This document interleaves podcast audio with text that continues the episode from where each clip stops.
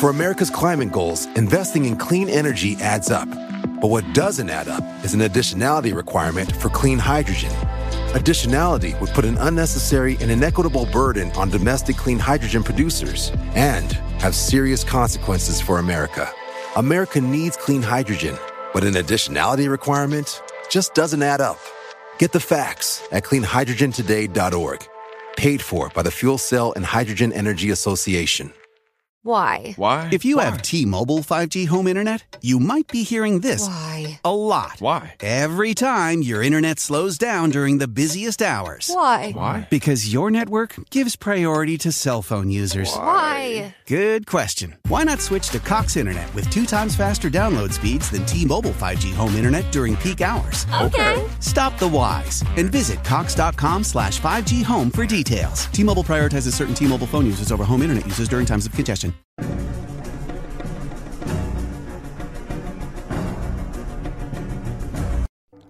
Hola, ¿qué tal amigos? Sean bienvenidos a un capítulo más de Podcast Extra Anormal. Mi nombre es Paco Arias y me da mucho gusto que estés de nuevo aquí con nosotros. Y bueno, en esta ocasión es una ocasión muy especial. Sé que siempre digo lo mismo, sinceramente, pero de verdad en esta ocasión es muy especial, chicos. Eh, vamos a hacer una introducción un poquito más larga. Hoy celebramos nosotros haber alcanzado uno de nuestras de nuestras metas que nos habíamos propuesto cuando iniciamos el proyecto. Los que nos están viendo en YouTube y por TikTok deben de ver los logos que tengo en la parte de atrás. Hoy nosotros estamos celebrando haber alcanzado los 10 mil suscriptores en mi canal de YouTube. Ahora sí que este premio es para todos ustedes y hoy quiero hacer un brindis por todo el apoyo que he recibido por parte de todos ustedes, chicos. Muchísimas gracias porque gracias a ustedes eh, nosotros alcanzamos esta primera meta. Gracias porque de corazón están confiando en este proyecto, están confiando en un servidor, les está gustando el contenido que yo he traído para todos ustedes. Y sinceramente eh, lo quiero festejar. Hoy estamos grabando este especial de 10 mil suscriptores. Lo estoy grabando en solitario, como pueden ver, no me acompaña nadie, no está mi hermano, no está, no tengo invitados. Hoy es una ocasión muy especial entre ustedes y yo. Realmente muchas gracias de corazón, chicos. Eh, les quiero contar un poquito, antes de empezar en materia, quiero contarles acerca de cómo fue que empezó este proyecto. Eh, yo anteriormente ya había dedicado eh, gran parte o varios años en crear contenido para Facebook, en ese entonces era Facebook. Eh, en YouTube no me atrevía porque me habían dicho que era algo complicado iniciar y alcanzar, pues ahora sí que un crecimiento, debido a que pues normalmente cuesta mucho trabajo, es demasiado trabajo y muy pocas personas ven tu trabajo. Entonces, vengo realmente de tener muchos fracasos en esto que es crear contenido, chicos, se los digo de corazón. Vamos empezando este nuevo proyecto y en esta ocasión, pues gracias al apoyo de todos ustedes, Podcast Extra Anormal celebra oficialmente esta eh, meta cumplida, esta primera meta cumplida, que son los 10 mil suscriptores. Muchas gracias de todo corazón a todos ustedes, porque gracias a ustedes se logró esta meta. Gracias a todos los que nos están observando también por medio de TikTok, por medio de YouTube, a todos los que nos escuchan en Spotify, en Amazon Music. Sinceramente, de corazón, muchas gracias chicos y procedo a hacer un brindis porque este canal siga creciendo y que nosotros sigamos trayendo más contenido para todos ustedes. Chicos, gracias, gracias porque esto es para ustedes y de ustedes. Ah, qué rico, qué rico. Ok, chicos.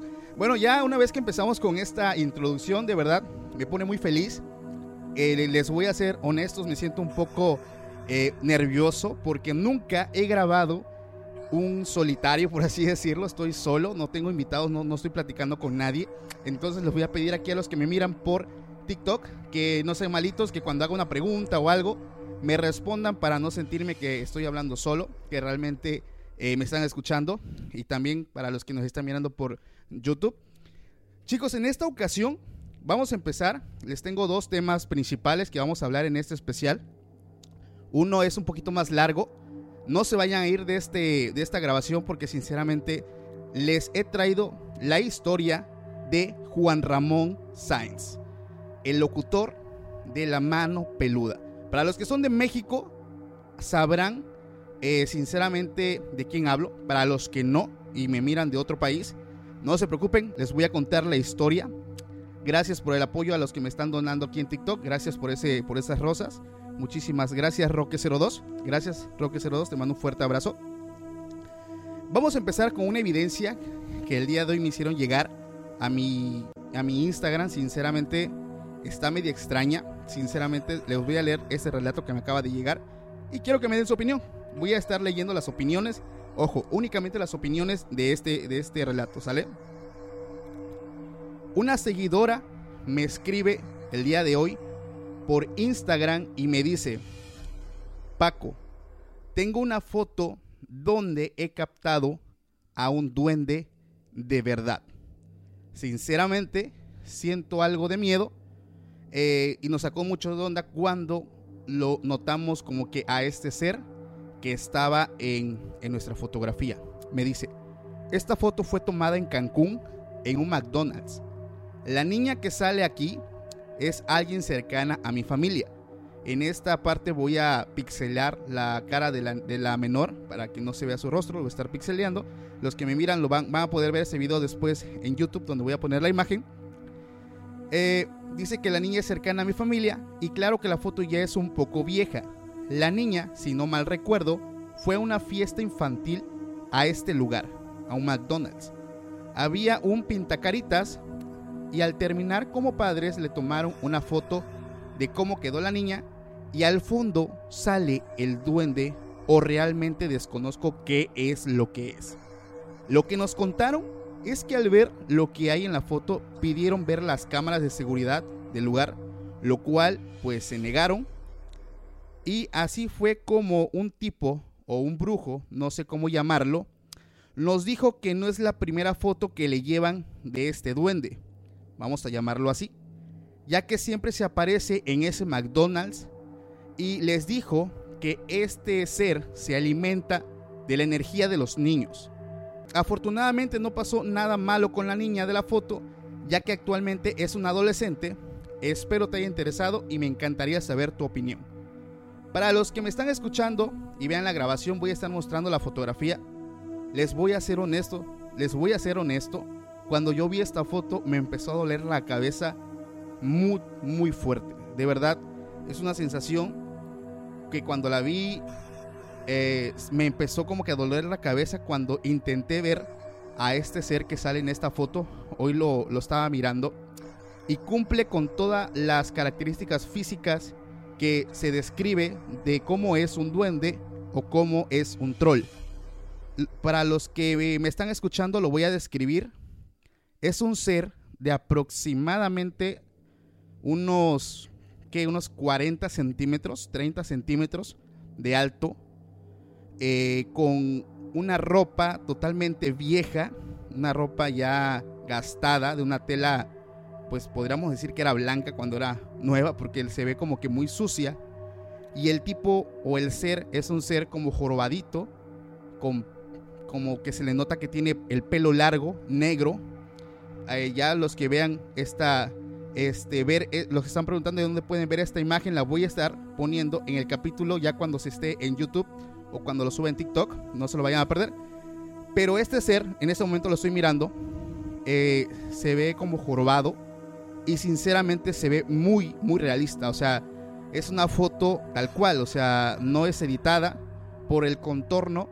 Se logra ver bien la sombra de que se refleja en el piso y sinceramente cuando yo lo vi me dio bastante dolor de cabeza, chicos, no sé por qué, pero me empezó a, doler mucho la, cabeza. Esta sensación que yo sentí cuando vi esto, para los que no lo sepan, esto ya lo he dicho muchas veces, yo he estado presente en varios exorcismos, en varias, bueno, yo no lo llamo exorcismo, yo lo llamo liberación. Eh, yo he estado presente en varios eh, de estos por la fe que yo tengo, que me la reservo, ya después les voy a platicar un poco. Y cuando tú estás en medio de esto, sinceramente te empieza a doler la cabeza, cuando tú no estás como que bien fortalecido espiritualmente y psicológicamente, cuando eres débil, te empieza a doler mucho la cabeza, empiezas a sentir ganas de vomitar, te empiezas a sentir mal eh, de salud.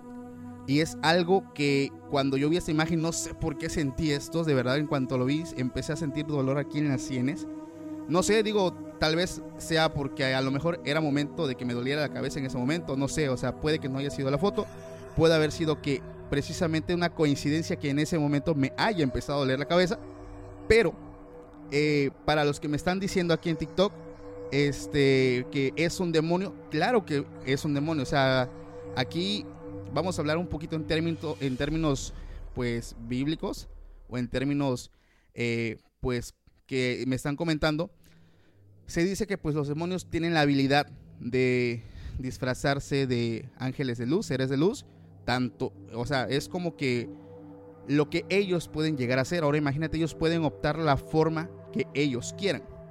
Esto me recuerda mucho a un podcast que yo también escucho, porque también escucho podcast, de una persona que estaba contando una chica que vio a un ser de estos que son eh, los llamados chaneques o aluches y ella cuenta que este ser pues no la vio a ella porque estos seres piensan que a veces ellos no son visibles al ojo humano y ella guardó silencio porque lo estaba mirando y me dio curiosidad porque ella describió un ser tal cual como el ser que yo estoy viendo en, en esta fotografía igualito, o sea, ropa vieja, rasgada. Es una, eh, les puedo describir más o menos cómo se veía a los, a los que ya han visto la película de Harry Potter, eh, a este elfo Dobby. Más o menos así es como la vestidura que ellos tienen, que es una vestidura vieja, una vestidura eh, ya algo rasgada incluso, maltratada. Y este ser no era tan delgado, de hecho se veía un poquito gordito, un poquito rellenito. Y este, algo así se, se puede ver. La cara no la logro distinguir porque su cara se ve como llena de pelo. O sea, un ser lleno de pelo. Algo así como se veía un Homo sapiens, por así decirlo. Pero la verdad, la imagen no sé qué onda. Eh, no sé, digo, a lo mejor no quiero decir que esta imagen sea falsa, sea truqueada. Pero lo que me sorprendió es que en cuanto yo la miré, pues la verdad sí me empezó a doler bastante la cabeza. Aquí me están diciendo en los comentarios en TikTok, es como un anciano, efectivamente, se ve como un anciano. Eh, como la foto ya tenía tiempo, ya estaba eh, ahora sí que algo viejita, eh, no se logra distinguir bien, está algo borrosita la foto, porque como les digo ya es una foto de algunos años, entonces no se logra distinguir bien. Más adelante, para los que me están escuchando en vivo, les voy a dejar esta imagen eh, en el capítulo que voy a subir ya cuando se suba al canal de YouTube. De igual forma, los que me escuchan por medio de eh, Spotify, por medio de Amazon Music, al momento que les estoy escuchando, ya va a estar disponible el capítulo en mi canal para que vayan a verlo. Y bueno, vamos a pasar a un tema que les he preparado. Sinceramente es uno de los temas que es bastante fuerte. Sinceramente, le pensé para hablar de este tema. Porque es algo, em, ¿cómo les puedo decir? Es un tema ah, fuerte, sí, pero es un tema también algo delicado. Y aquí es donde vamos a empezar a contar o a platicar acerca de la historia de la mano peluda o la historia de Juan Ramón Sáenz.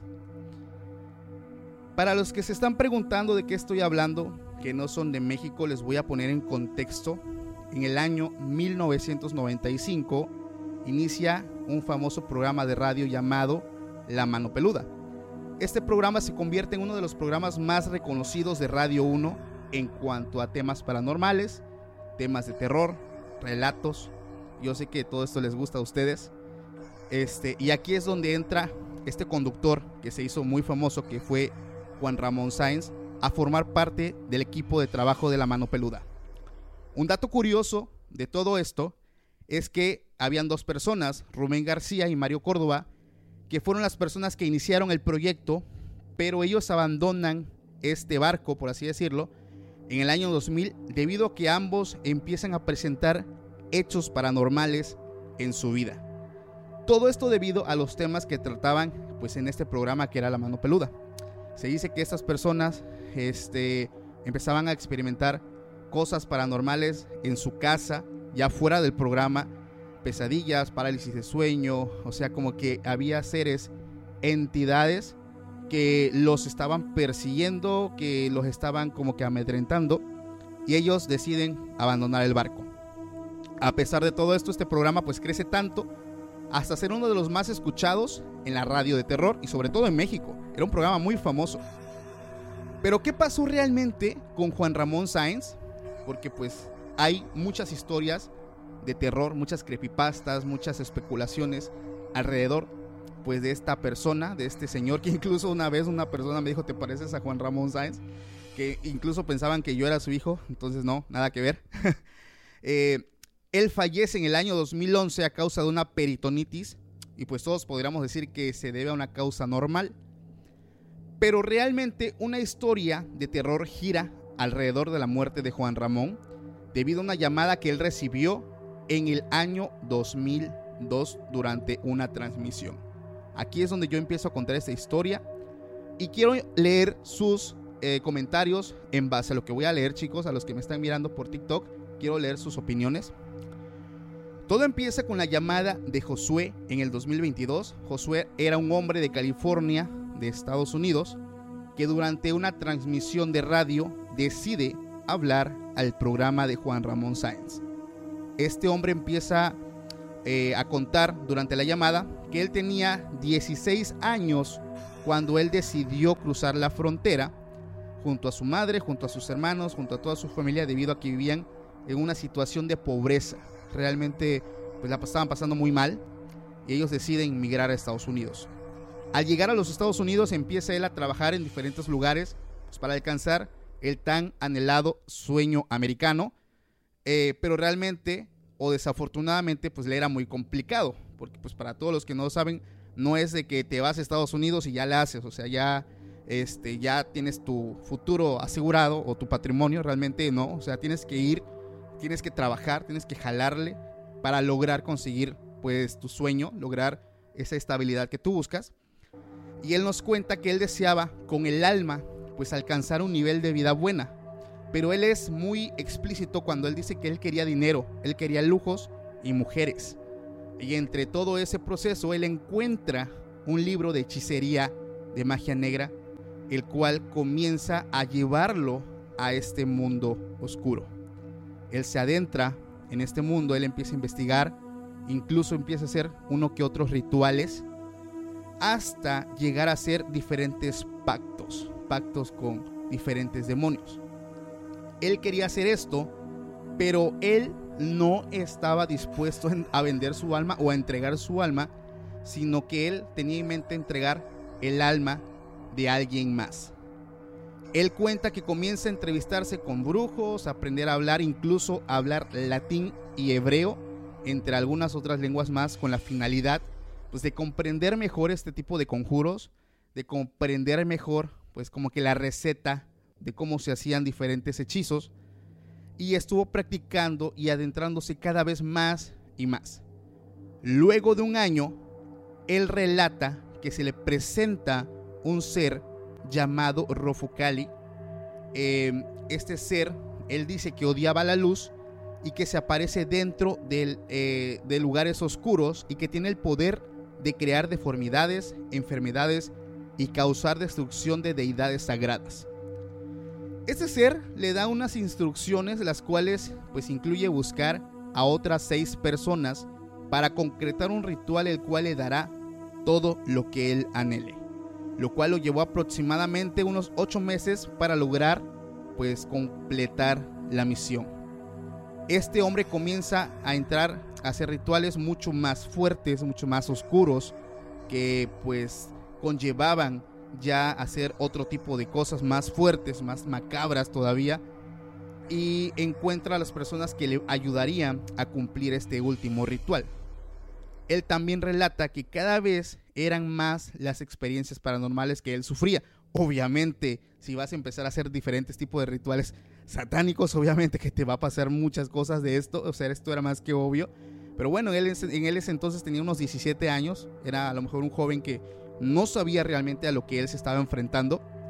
En una ocasión él cuenta que un ser con forma de cerdo, eh, parado en dos patas, se le presenta para llevarlo a una cueva montañosa.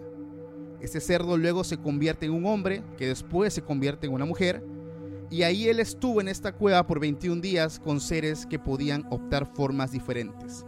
Aquí en México eh, le llamamos nahuales, le llamamos...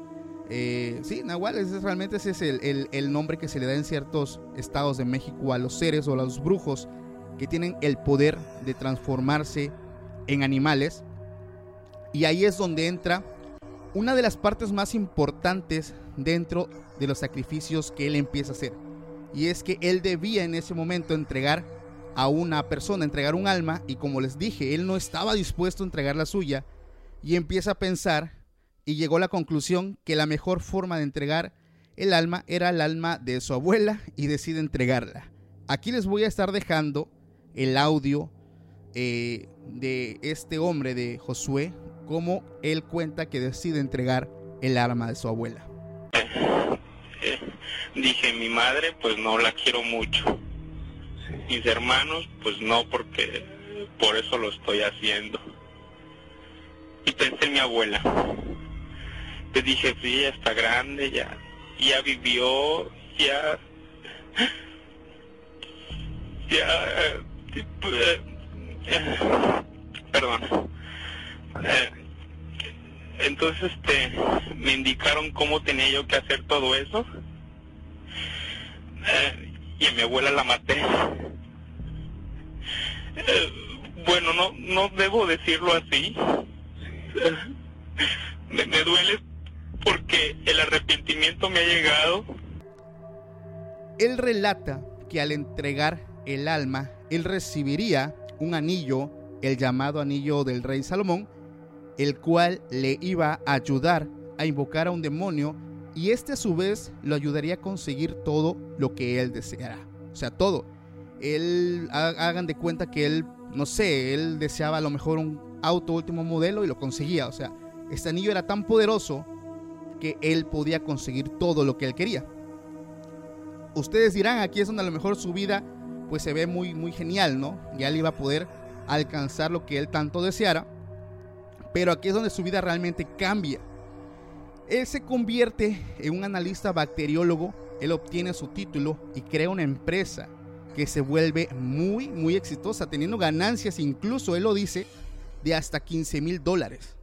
Si hacemos cuentas, 15 mil dólares hoy en día vendrían siendo unos 300 mil pesos mexicanos aproximadamente. Y luego del gran éxito que él había alcanzado, empieza realmente lo turbio, empieza el tormento, ya que él relata que las cosas se empiezan a poner pues malas, en vez de, en vez eh, de estar él prosperando, empieza pues a haber problemas. Él relata que el demonio con el que él había hecho el pacto lo obliga a gastar el dinero que él recibía el mismo día. O sea, si tú recibías 15 mil dólares, ese mismo día tú debías gastarlo. Pero él relata que él había un punto donde no sabía qué más comprar. O sea, que ya no sabía qué más porque él tenía prohibido usar este dinero para donaciones, para su familia, para ayudar a los pobres. O sea, él tenía estrictamente prohibido ocupar este dinero para hacer el bien. El dinero tenía que ser gastado en él, en él básicamente tenía que haber sido este, gastado en su propia ambición. Y él cuenta que incluso que en una ocasión él iba a comprar unos terrenos y él vio a un hombre eh, que tenía necesidad y decidió apoyarlo económicamente. Luego de eso él relata que al llegar a su casa encuentra a una mujer que nunca había visto, la cual lo empezó a seguir y que incluso estaba ahí detrás de él al momento de la llamada y que tenía mucho miedo. Aquí les estaré dejando la grabación de cómo él relata. Se escucha realmente ese miedo, se escucha realmente ese terror, porque él siente la presencia de este ser que está con él al momento de hacer esta llamada. Misma forma. ¿Está atrás de usted esa mujer todavía? No, está sentada al frente de mí. ¿Qué pasó? Tranquilo. ¿Qué está pasando? Soy un soy, sorry, I'm sorry, eh, perdón, perdón, son palabras que, que tengo que pronunciar para, para, para que no se me acerque. él nos cuenta que empieza a asustarse ya que no le gusta lo que está pasando en su vida, a pesar de haber conseguido lo que él tanto anhelaba, no le gusta lo que él está viviendo, incluso empieza él a tener cambios físicos, como que un ejemplo, las fosas nasales se le, empezaban, se le empezaban a ampliar y su vida se pone cada vez más complicada y triste. Y es aquí donde él decide hablar al programa La Mano Peluda con Juan Ramón Sáenz pidiendo ayuda. For America's climate goals, investing in clean energy adds up. But what doesn't add up is an additionality requirement for clean hydrogen. Additionality would put an unnecessary and inequitable burden on domestic clean hydrogen producers and have serious consequences for America. America needs clean hydrogen, but an additionality requirement just doesn't add up. Get the facts at cleanhydrogentoday.org. Paid for by the Fuel Cell and Hydrogen Energy Association. En ese momento Juan Ramón se encontraba con un pastor y empiezan a orar por él, le practican una liberación en vivo, donde el, el, pastor, hay una parte donde le pide que abra su Biblia en el Salmo 121 y él decía no poder abrirla ya que esta era muy, muy pesada. De igual forma, les estaré aquí dejando la, el fragmento de la llamada donde él asegura no poder abrir esta Biblia. ¿Ya tiene su Biblia? Señor, no, no, no la puedo abrir, está bien pesada. No, no la puedo abrir. ¿Por qué no la puedes abrir? ¿Qué, ¿Cuál es la pesadez? La, la intenté levantar y se me cayó al suelo, ¿no? Eh, eh, ahí en el suelo, no importa que esté en el suelo, ábrela ahí en el suelo. Sí. Busca el libro de los salmos. No, es que no la puedo, no, no puedo, uh, no la, así, ¿cómo se dice? Abrir, no, no, no la puedo abrir en dos, pues, no, no, no puedo, Señor. Tienes que, di esto, en el nombre de Jesucristo, Señor, yo quiero buscarte, Padre, Espíritu Santo, Jesucristo, dame fortaleza. Ábrela. En el nombre de Cristo Jesús, ábrela. Ábrela en el nombre de Jesucristo. Ábrela en el nombre de Jesucristo.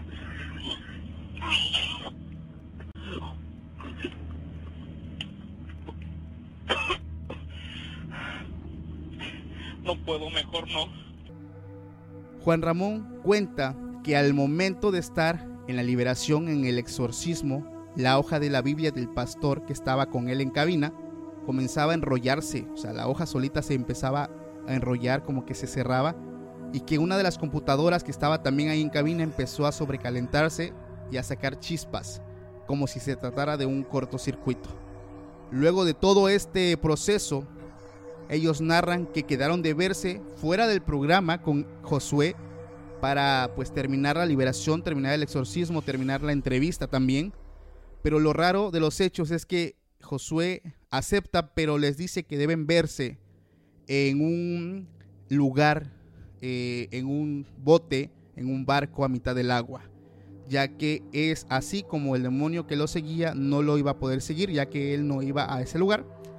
Y ahí fue donde muchas personas piensan que Juan Ramón se sentenció al encontrarse con este hombre, ya que muchos piensan, muchos seguidores, porque Juan Ramón era muy, muy querido por mucha gente, muy, gran parte de la población mexicana lo escuchaba, ellos aseguran que él fue entregado, él fue un sacrificio que ocupó este chico Josué eh, hacia el demonio, porque pues quedaron de verse incluso en, imagínense, en el agua, o sea, donde se hacen, en sí se hacen muchos rituales con el agua.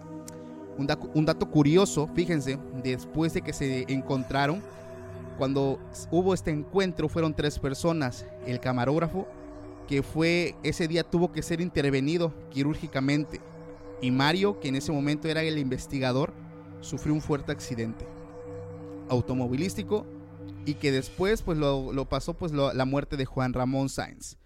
La muerte de Juan Ramón Sáenz fue ya algunos años después, eh, como les dije, fue por peritonitis, pero eh, muchas personas aseguran que él quedó condenado después de este encuentro con Josué. Quiero leer algunos comentarios de lo que he, leído, por favor, si gustan dejarme algún comentario de qué es lo que ustedes piensan qué fue lo que pasó. Porque yo veo algo muy sospechoso de este relato. Eh, yo veo que el hecho de que se hayan quedado de ver ellos eh, a mitad del agua, eso se me hace muy sospechoso, sinceramente. Porque es una forma en la que se hacen pues varios rituales, varios rituales desde años, muchos años atrás. El agua ha sido un factor que han ocupado diferentes brujos, hechiceros, pues para hacer eh, cualquier tipo de ritual. Y sinceramente yo considero que de alguna u otra forma hubo algo. Eh, me dice por aquí eh, una seguidora, no alcanzo a leerlo. Me dice, sí es sospechoso, yo creo que estaba poseído. Sí, de hecho, este Josué, por lo que yo logro entender, él era atormentado, no por uno, por varios demonios.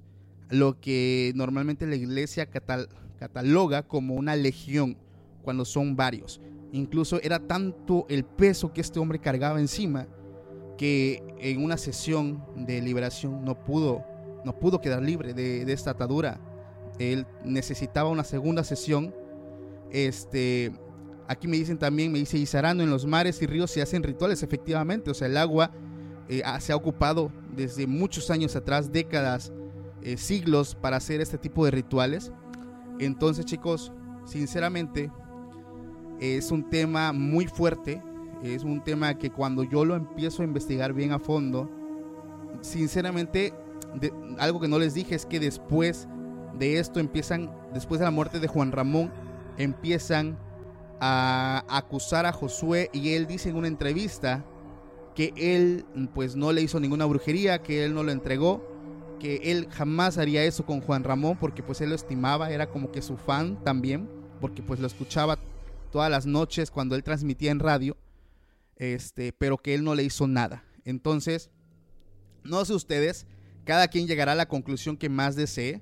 Sinceramente yo creo que sí se trata de pues un tipo ritual, un tipo, eh, una entrega que se le hizo, porque el hecho de que se hayan visto en el agua para mí me genera bastante ruido.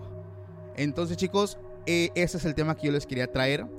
De nuevo, para los que me están mirando por medio de TikTok y acaban de llegar, si ven en los globos de atrás, es porque hoy celebramos haber alcanzado una de las metas que nos propusimos aquí en su programa Podcast Extra Anormal.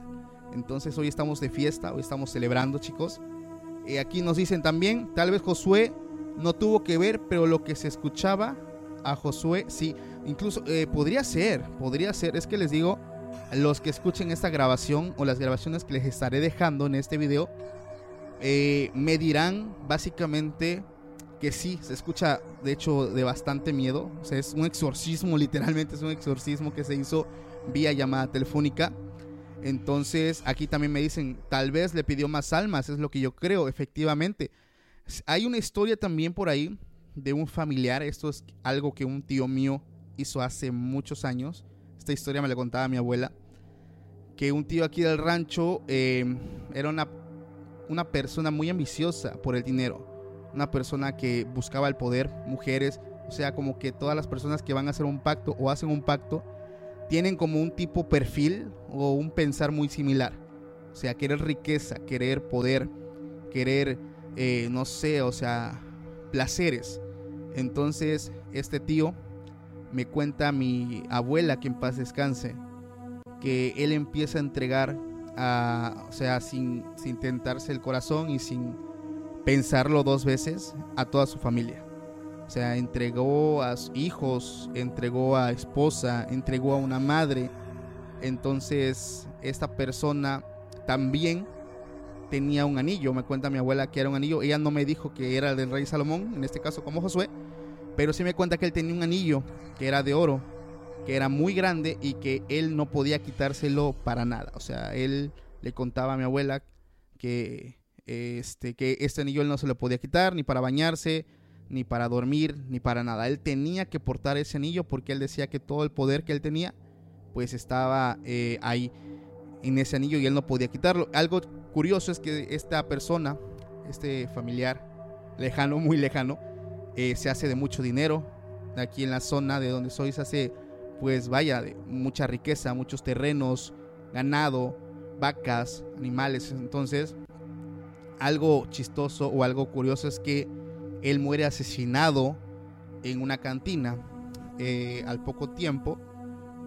Y no sé cómo explicarlo, pero todas las riquezas que él tenía no la pudo disfrutar ningún miembro de su poca familia que le quedó. Eh, familia hablo a familiares, porque toda la familia cercana a él fue entregada. Entonces cuentan que no sé cómo es que los animales empezaban a morir solos, o sea, no eran envenenados, era, se morían en causas naturales. Este, las tierras que él había conseguido de alguna u otra forma eran arrebatadas por otras personas. O sea, todo lo que él tenía se empezó a ir, se empezó a consumir. Entonces es algo muy curioso que sinceramente me llama mucho la atención.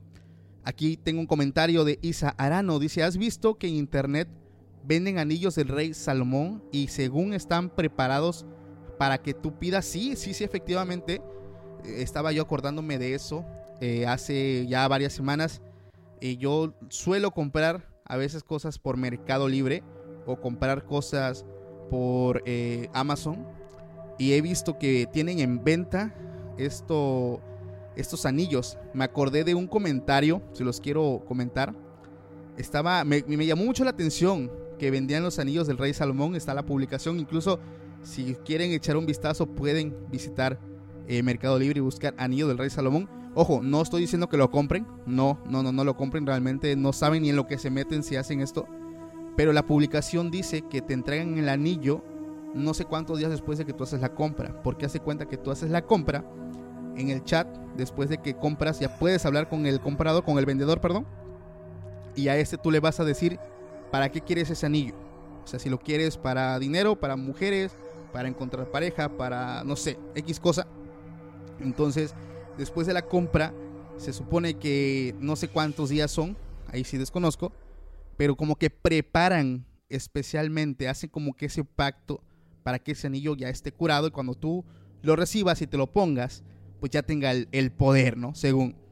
Entonces hay un comentario que estaba ahí en la sección de preguntas de la página y había un comentario que decía, amigos, eh, quiero saber, yo aquí compré con ustedes este anillo del rey Salomón en plata y quería saber si se puede volver a curar. Lo que pasa, fíjate, qué curioso este comentario porque él lo preguntó, eh, pues inocentemente, supuestamente, Dice, lo que pasa es que yo me congregué en una iglesia cristiana y en los cultos entregué el anillo en el altar, eh, lo, como que lo bendijeron, como que oraron, como que lo liberaron, a mí también. Y después de que yo lo quiero volver a poner, me salgo de la iglesia, no sé, me salí, ya dejé de congregarme, el anillo ya no tenía poder, entonces ustedes me lo vendieron y quería saber si me pueden volver otra vez a curar el anillo porque el anillo ya no tiene poder. O sea, él lo hizo en modo de pregunta, pero sinceramente a mí me, me, dejó como que con la duda así de no manches. O sea, ya le quitaron el poder, o sea, ya como que lo liberaron, ya te quitaron de ahí y vuelves otra vez a la cochinada. O sea, de verdad, con esto yo no les quiero decir que lo hagan, sinceramente eh, es una recomendación muy sincera. Aquí han llegado personas a decirme, oye Paco, deberías jugar la Ouija en vivo. Oye Paco, deberías hacer un conjuro en vivo, como lo hacen muchos creadores de contenido. Sinceramente chicos, yo no lo voy a hacer, ni pienso hacerlo. Yo soy una persona que soy consciente de lo que conlleva hacer este tipo de cosas. Ustedes pueden ver en internet a muchas personas que lo hacen, eh, disculpen la palabra, pero lo hacen estúpidamente o ignorantemente para tener views, para tener alcance, para tener seguidores. Pero yo, que sinceramente conozco un poco acerca de esto, que he estado en diferentes eh, liberaciones, diferentes sesiones de exorcismos, les puedo decir chicos, esto es real, esto es peligroso y es algo que yo en ningún momento se los voy a recomendar, ni lo voy a hacer, porque como les he dicho, muchas personas lo han hecho ignorantemente, no saben lo que hacen, no saben el riesgo eh, aquí muchos me van a tachar de pues loco o me van a tachar incluso de exagerado. Pero realmente cuando haces esto algo pasa en tu vida. Algo pasa aquí las personas agnósticas o ateas me pueden como que tachar. Discúlpenme chicos, es mi opinión y es mi experiencia, es lo que yo he vivido y es lo que yo he visto. Entonces, yo no les recomiendo que lo hagan para los que me están poniendo aquí, que no manchen aquí en TikTok, que si Walmart, que si Amazon lo tendrá, chicos, pues bajo su responsabilidad, de verdad, es algo que yo no se los, eh, se los deseo o, o que yo les recomiende. Ya ustedes, pues, si lo hacen, sabrán por qué este, no se los recomiendo, sinceramente. Entonces, chicos, esta es la historia que yo les quería traer. O este es el relato o las anécdotas que le quería traer, chicos. Espero les haya gustado este podcast en solitario. La verdad es que hoy no quise tener invitados. Hoy era una ocasión especial entre ustedes y yo. Estamos festejando, estamos de fiesta, estamos pues todos aquí eh, festejando este logro que es de todos. Este, este proyecto es de todos, chicos. Es de todos ustedes. Y esta, este festejo pues es para ustedes, que yo le he preparado con mucho amor, con mucho cariño para todos ustedes, de verdad. Con el corazón, gracias. Eh, y para los que me están recordando que les tengo que traer el entre este, perdón, que les tengo que traer la exploración en la fábrica que tanto les he prometido, que les dije que los iba a traer cuando alcanzara esta meta. Chicos, ya estoy en eso. Ya es cuestión de que únicamente me eh, liberen el permiso, porque pues esta es una fábrica eh, a nivel mundial, o sea, no es de que puedo y ya pásale, ¿no? O sea, tienen que enviar correos, tienen que enviar solicitudes, tienen que pasar a un jefe, a otro jefe. Entonces es algo que lleva su tiempo. Yo no quito el dedo del renglón, sinceramente yo deseo ir, yo deseo traerles estas experiencias. Espero con el corazón, chicos, que cuando lo suba al canal eh, ustedes lo apoyen porque estoy haciendo muchas cosas para que me puedan liberar este permiso. Voy a ir en esta exploración con mi hermano, va a ir otra persona también.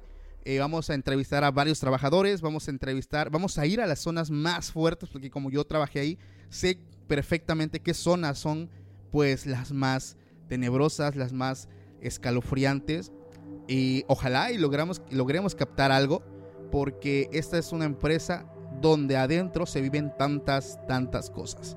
Entonces chicos, este es un capítulo un poquito más corto porque únicamente traje eh, como que ciertos temas en especial. De corazón les agradezco bastante haber apoyado este canal.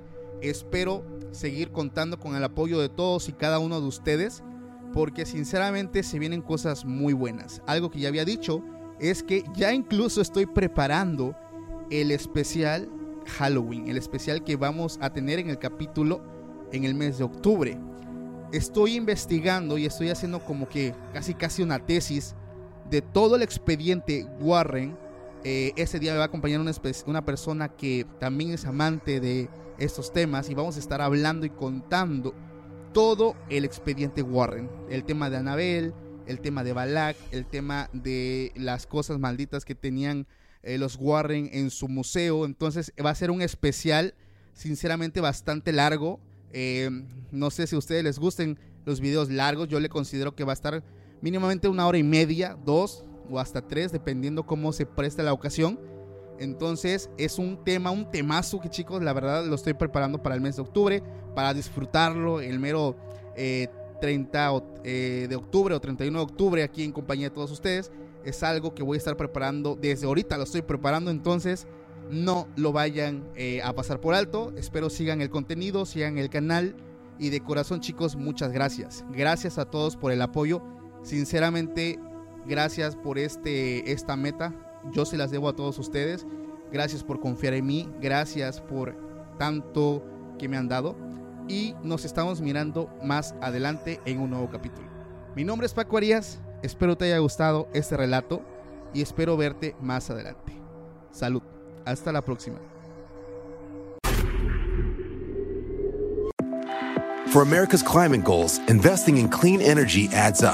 But what doesn't add up is an additionality requirement for clean hydrogen. Additionality would put an unnecessary and inequitable burden on domestic clean hydrogen producers and have serious consequences for America.